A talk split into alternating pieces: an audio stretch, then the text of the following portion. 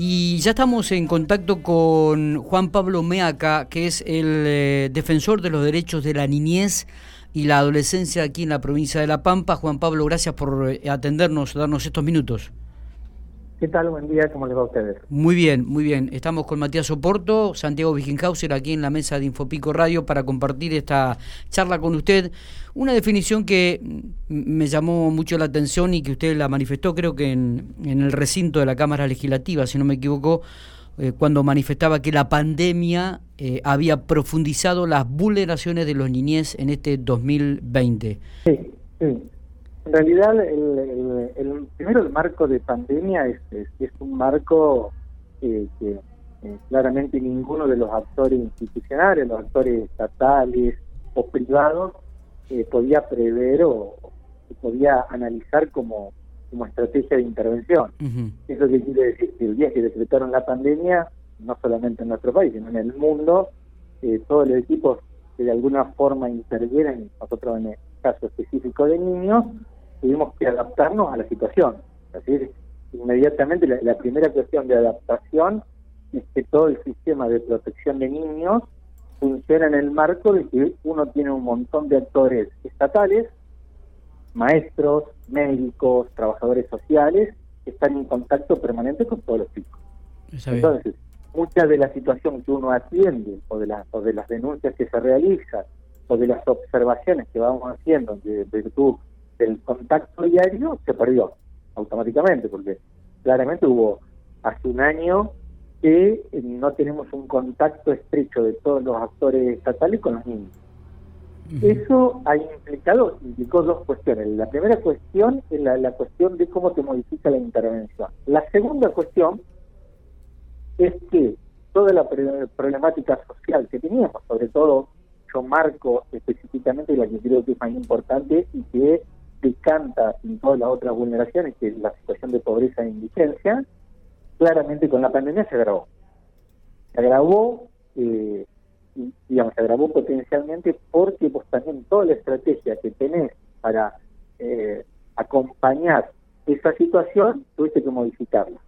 Por ejemplo, la cuestión alimentaria que se garantiza eh, a través de las escuelas, de los comedores y los dispositivos que pueden tener cada una de las localidades, o puede tener la provincia, o puede tener el país, para acompañar ese proceso de, pobreza e indigencia, de un día para el otro tuviste que modificar ese tipo de prestación. En algunas provincias, posiblemente en la nuestra, se haya podido resolver, hay otras provincias que no lo pudieron resolver nunca, de eh, cómo esa cuestión alimentaria que uno la prestaba en un lugar, lo tenés que empezar a prestar en cientos de domicilios. Entonces, claramente lo que aparejó todo lo, que es la pandemia ha generado que muchas de las cuestiones, sobre todo de la, vulneración que sufren los derechos del niño, se hayan hecho cada vez más complejas y se hayan profundizado. Claramente el, tema de pobreza e indigencia que nosotros junto a UNICEF y junto a varios organismos nacionales vamos acompañando y midiendo, eh, ha tenido una cuestión de ser mucho más complejo, porque sobre todo los sectores sociales que más fueron afectados por la cuestión de la pandemia, es los que no tienen un, ingreso regular. Y ese ingreso irregular que tienen, al, no poder salir a trabajar o no poder hacer changa o no poder, eh, sobre todo, participar en el trabajo de una obra, claramente se vino abajo ese ingreso y ese, ese sector social entró también en situación de pobreza. ¿Esto también se ve en la provincia de La Pampa, doctor? Mira, esto se, el tema de pobreza e indigencia es una cuestión general en todo el país. Eh, más, te diría, nosotros participamos de, un foro que es un foro latinoamericano, eh, donde participan todos organismos y organizaciones sociales, operadores de territorio que laburan en el tema de niñez y primera infancia, y marcaron todos que esta problemática es una problemática que ha repercutido en toda Latinoamérica, es decir, esto, esto que yo estoy planteando de gente que no podía salir a trabajar, gente que no tiene un ingreso si no sale a trabajar, gente que entra en situación de pobreza, ha repercutido en, toda Latinoamérica, sobre todo también con, con cuestiones de pobreza en, el marco de niñez eh, que son muy parecidas. Decir, nosotros yo lo que, lo que te puedo resaltar es que eh, nosotros en la provincia, yo cuando me toca hablar con otros defensores, tenemos estrategias eh, para llegar a, ese, a ese núcleo familiar.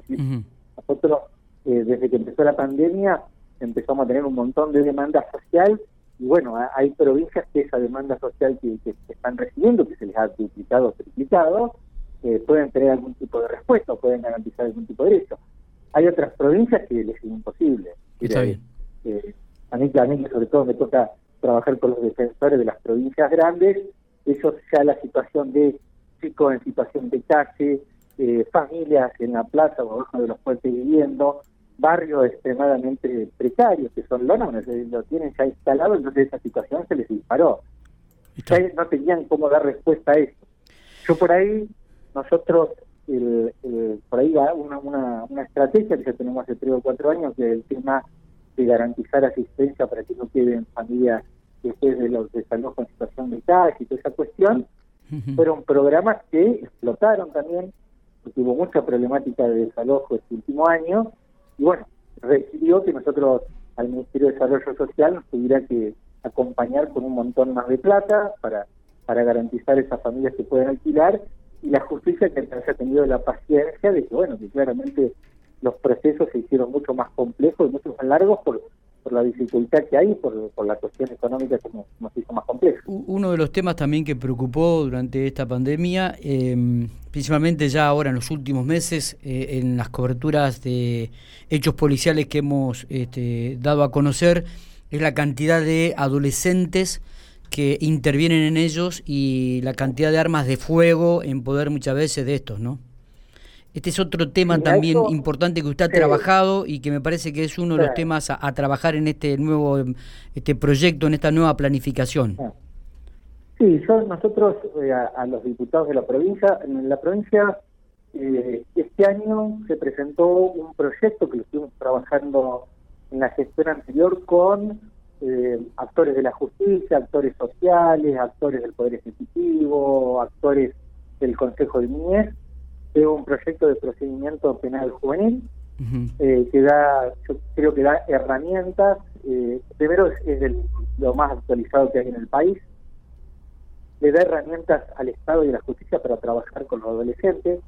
Yo hoy a los diputados les planteé que era necesario el análisis de ese proyecto porque uno a la cuestión delictiva, la forma de resolverla es cortarla cuando se empieza a iniciar en la adolescencia. Nosotros el Estado tiene respuestas para este adolescente garantizando reincorporarlo a la sociedad, lo educativo, la capacitación laboral, todo, puede resolver a largo plazo el tema delictivo. Si uno no, no interviene eficazmente en la adolescencia, bueno, ya uno sabe cómo termina en la sociedad estas situaciones, entonces yo creo que es primero necesario eso porque es una herramienta que nos permite, le va a permitir a la justicia, al Estado, a los municipios, todo tener herramientas para empezar a trabajar cuando hay un chico que empieza con las primeras situaciones. Ante las primeras situaciones, tener los recursos, los operadores, los espacios terapéuticos, para empezar a trabajar con el chico, con la familia, y evitar a largo plazo que esa escalada, siempre hay escalada. Yo en Córdoba estuve casi siete años laburando a cargo del sistema penal juvenil, y es una escalada. Y esa escalada, si uno interviene eficazmente cuando comienza a conseguir las primeras situaciones de hurtos chicos, lo resuelve. Si vos dejás que eso prosiga y no tenés una intervención, cada vez se hace más complejo. Entonces, las primeras son hechos mínimos, después se empiezan a agravar. Después hay otro tema que también ahí lo, lo, planteé en la Cámara de Diputados, que es un tema nacional, y es que no hay ley penal juvenil. La ley penal juvenil vigente en la República Argentina es de los años 70, ha quedado una declaración de inconstitucionalidad, no se puede aplicar realmente hoy, entonces todo el sistema penal para adolescentes está en el aire. Entonces uno tenía una, una, una legislación, esa, esa cuestión que se discute, yo por de las grandes discusiones que se producen en los medios de comunicación, y en realidad son discusiones en el aire porque las discusiones llegaron del Congreso de la Nación con una ley. Y en virtud de una ley, uno le queda un panorama claro de cómo va a trabajar con los adolescentes. Yo creo también esta dificultad que por ahí se plantea que en los medios es que vos tenés una situación con un adolescente y que en cada lugar del país son diferentes las estrategias de intervención, muchas veces no saben qué hacer con el adolescente. Bueno, eso se debe a que no hay una legislación de fondo. Lo que ocurre que también que... Lo cierto también digo es que cada vez la situación, eh, en vez de resolverla, empeora, ¿no? Día a día. Por supuesto. Vos, a ver, yo siempre algo, esto lo planteo, trabajé muchísimos años en el tema y todo. Eh, eh, si bien no hay que asociarlo directamente cuando la situación social se hace más compleja, cuando vos tenés el 60% de los niños en situación de pobreza, claramente tenés un aumento en la, situación delictiva y en la tendencia de niños adolescentes a ser usados para participar en hechos delictivos, en tráfico de drogas, etcétera, etcétera. Eso no se le escapa a nadie y claramente cuando vos tenés semejante vulneración de niños adolescentes, muchos de estos niños adolescentes caen en las caderas delictivas y son utilizados por la cuestión delictiva. Eso, eh, mira, yo cuando me ha tocado exponer, sobre todo con la elección del Defensor Nacional en Buenos Aires, lo planteé que asombrarse porque estaba pasando cuando vos vas, vas a ciudades grandes y vas por la calle y hay chicos que están durmiendo en la calle tirados en un colchón en una situación de vulneración absoluta. Claramente esos chicos son captados por la situación delictiva, sea con el tema de drogas, sea con el tema de robo, sea con el, el tema de extrema violencia que sufren, son explotados en esta situación. Entonces, eh, el tema, por eso yo te planteo que rápidamente hay que sacar leyes, pero leyes no en el sentido del ICC, que eso es para, para castigar a alguien, no, hay que sacar leyes para dar herramientas, que son herramientas de intervención, para que no tengas esa situación de vulneración y que ese chico no sea captado para cometer hecho delictivo. Porque eh, cuando vos tenés esa situación, después el chico claramente para o el consumo personal o para cualquier otra cuestión empiezan situaciones delictivas. Y, y, claramente la respuesta tiene que ser esa. ¿Qué, qué, ¿Cuál es su opinión con respecto a, bajar la, edad de la imputabilidad? Mira, de de, imputabilidad, yo creo uno, uno de los grandes problemas que tiene toda esta discusión es que siempre el, primer punto parte de eso. Y ahí eh, se genera, ahí se genera la primera problemática que es algo que en su momento, el año, el año pasado, en 2018, fue que se discutió en el Congreso de la Nación el único planteo de la baja. La, la, la, posibilidad de bajar la edad técnicamente está prohibida por la Constitución. ¿Por qué? Mm. Cuando nosotros incorporamos la Convención de los Derechos Niños en la Constitución, cuando firmamos la Convención de los Derechos Niños hace 30 años atrás, uno, hay un principio que es de, no regresividad, que quiere decir que el piso que vos tenés de derechos, el día que firmaste, no podés bajarlo para vulnerar más los derechos de los pibes. Quiere decir que la edad técnicamente, constitucionalmente y convencionalmente no la podemos bajar. Eso de la edad también es una excusa. ¿Por qué?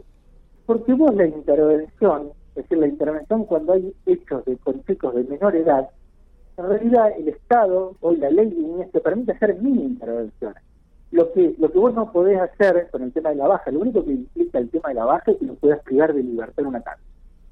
Pero vos en realidad un chico de 14 años, digamos que nada, eh, hurta una, cualquier cuestión, la, ley de niñez te permite mil intervenciones. Te permite trabajar con el chico, espacio, capacitación laboral, talleres, eh, trabajar con el tema de la reinserción, trabajar en espacios de, reparación. Hay un montón de cuestiones ya la ley de niñez te habilita, que por eso hay que tener una ley penal juvenil que establezca que bajo los 16 años intervienen los, los, organismos de niñez administrativos a los fines de evitar esa situación. El tema es que ese planteo de la edad, de, bajar o no bajar la edad, siempre traba la discusión de fondo. Y la discusión de fondo es la política pública que tiene que tener el Estado para dar una respuesta a todo. Es decir, la, respuesta no es solamente para garantizar eh, eh, el los derechos, sino para garantizarle a la sociedad que no le va a pasar nada. Es un análisis mucho más amplio que no solamente tiene que ver con lo directivo. Sí, y generalmente se queda en el título. Cuando vos tirás no la baja y todo se empieza la discusión en ese no se puede avanzar en el fondo, en el, avance en el fondo es tener, tener, operadores territoriales, trabajadores sociales, recursos, que hay un montón de cuestiones, de herramientas que vos te permita que ese chico no cometa más hechos y resolverle la situación a la sociedad. La sociedad que quiere, no quiere tener más hechos delictivos. En cambio, si vos, la cuestión de la privación de la libertad, a mí me ha tocado en Córdoba y había cientos de chicos y había chicos de menos de 16 años, porque también hay que tener claro, esto en la discusión, que hoy al margen que la ley lo prohíbe, hay 300 chicos que están privados de la libertad con menos de 16 años. Al margen de de, la legislación hay menores 16 años privado de libertad. El tema es que esa privación de libertad no resuelve nada, más, agrava la situación. La tasa de reincidencia que hay de los chicos que han pasado por correccionales de menores es del 80%, es decir, casi el 80% que pasa por un correccional termina privado de libertad cuando es mayor de edad. Entonces, en realidad esa respuesta no, no, no está resolviendo el tema de la sociedad, porque la sociedad en realidad lo que quiere es que no se vuelvan a cometer eso. Entonces, por eso creo que hay una discusión más de fondo. Eh, doctor, la última de mi parte. En, en, la provincia de La Pampa, ¿cómo se está trabajando en este aspecto? ¿Esto que usted refleja a nivel nacional también se da aquí? La provincia de La Pampa tiene una cuestión que eh, lo penal juvenil es mínimo, es decir, es muy chiquitito. Es decir, es tan chiquitito que vos podés tener respuesta a decir, los chicos que tienen alguna situación tienen múltiple intervención de niñez, tienen múltiple intervención de, la defensoría, estamos todos al tanto de cuáles han sido las situaciones cuál es la intervención que tienen chicos. Eso te lo permite que vos tenés un, sistema muy chico, es decir, en realidad eh, la cantidad de chicos que por año eh, tienen una causa es mínimo. Ahora, el tema que yo te estoy planteando de que la provincia tenga una legislación de procedimiento para adolescentes en cuanto al tema penal, nos da más herramientas para que eso que, es chiquitito que no exista acá. Entonces eso, eso lo podés resolver. Lo podés resolver, como yo te planteé, con estrategia de intervención que inmediatamente producía una situación, vos ya en el municipio ese, sea el municipio más chico de la provincia, tengas una estrategia de cómo vas a trabajar con el chico para que no se repita la conducta. Está bien. Eh, ¿Tiene algún tiene algún dato, algún porcentaje de la deserción escolar en la provincia de La Pampa? Mira, la, deserción escolar... En, la edad adolescente estoy hablando, del secundario. Sí, claro, en realidad eso se iba a plantear. En realidad, el tema de primario, eh, vos no tenés casi deserciones y tenés una, una, un cumplimiento que eh, ahora en los últimos números que, que arrojó UNICEF, eh, hay algunas provincias que han empezado a tener eh, deserción escolar en el primario, que eso es un complejo. Acá en la provincia ese número no, no ha variado, entonces tenés casi una, una totalidad. Creo que en el secundario, el planteo, sí. en el secundario tenés un 70% de eh, adolescentes que lo terminan regularmente y hay una brecha del 30% que es donde se está trabajando todo y donde ya, están haciendo las observaciones de, de, UNICEF y de la Universidad Católica, que medio miden todas estas cuestiones, donde tenés eh, un porcentaje de ese 30% que no lo termina regularmente. Nosotros cuando nos pusimos a estudiar el número, ahí dentro de ese 30% tenés chicos que tardan dos o tres años más, porque eso es lo que mide dentro de terminarlo regularmente, es el que lo terminó dentro del tiempo y del proceso que establece el sistema educativo. Entonces, en el 30% otros incluyen los repitentes, los que han tardado dos o tres años más, los que lo abandonaron y lo terminaron de ahí. Cuando, cuando bueno, cuando cuando vos ahí haces una, un análisis de el porcentaje siempre te queda un porcentaje residual que es como del 10% que no termina el secundario. No, no hay registros de que se haya cumplimentado el, el tema de, de, acabado de la gestión educativa. Eso, eh, la verdad, es una, una de las cuestiones que, que se ha trabajado. Se ha trabajado sobre todo también con el tipo de modalidad y cómo, cómo la modalidad y el tipo de adolescente que tenés hoy se adapta al, se adapta a, los sistemas curriculares. Es decir, en concreto para la audiencia, eh, el, sistema que tiene el secundario es el adecuado para la actualidad. Yo creo que esta cuestión de la pandemia la cuestión electrónica eh, también ha implicado otra mirada también de, lo educativo, de cómo, de cómo lo electrónico, cómo los chicos se manejan con lo electrónico, como también lo electrónico garantiza mucho el tema de la educación. Eh, esto, digamos, a partir del año que viene va a Yo creo que esto de la pandemia ha dejado, sobre todo en lo educativo, toda una marca, eh, un aprendizaje, errores y un montón de cuestiones. El año que viene, eh, con lo presencial, también hay que empezar con, el planteo ese de la modalidad la modalidad electrónica, que creo que se va también para quedarse, y también esta cuestión de cómo llegas al porcentaje de chicos que no, no, terminan el secundario, que digamos, quedan fuera del sistema, porque hoy claramente quedarse fuera del sistema secundario se hace fuera de, la sociedad. Totalmente, es así. Es extremadamente necesario el tema, complementar el tema educativo para incorporarse a laboral, seguir estudiando o estar o, participar activamente de y, tener un proyecto también de vida. Doctor, le agradecemos enormemente estos minutos que ha tenido para Infopico Radio, ha sido muy claro este, y creo que ha remarcado en más de una oportunidad que es necesario, no solamente a nivel provincial, sino también a nivel país, una ley penal juvenil eh, vigente para darle herramientas eh, a cada uno de los municipios, a cada una de las instituciones para cómo abordar la problemática de la niñez y la adolescencia. Así que le agradecemos muchísimo. No, gracias a ustedes por, el espacio de difusión. Siempre invito al espacio que uno nos agradece porque también sirve para los fines de promocionar los derechos, que es una de las funciones que tenemos. Les agradezco. Por favor. Muy bien, el doctor Juan Pablo Meaca, defensor de niñez y adolescencia de la provincia de La Pampa, nombramiento que ha sido hace unos días atrás en la Cámara Legislativa, hablando sobre la problemática de la niñez y de la adolescencia, ¿no?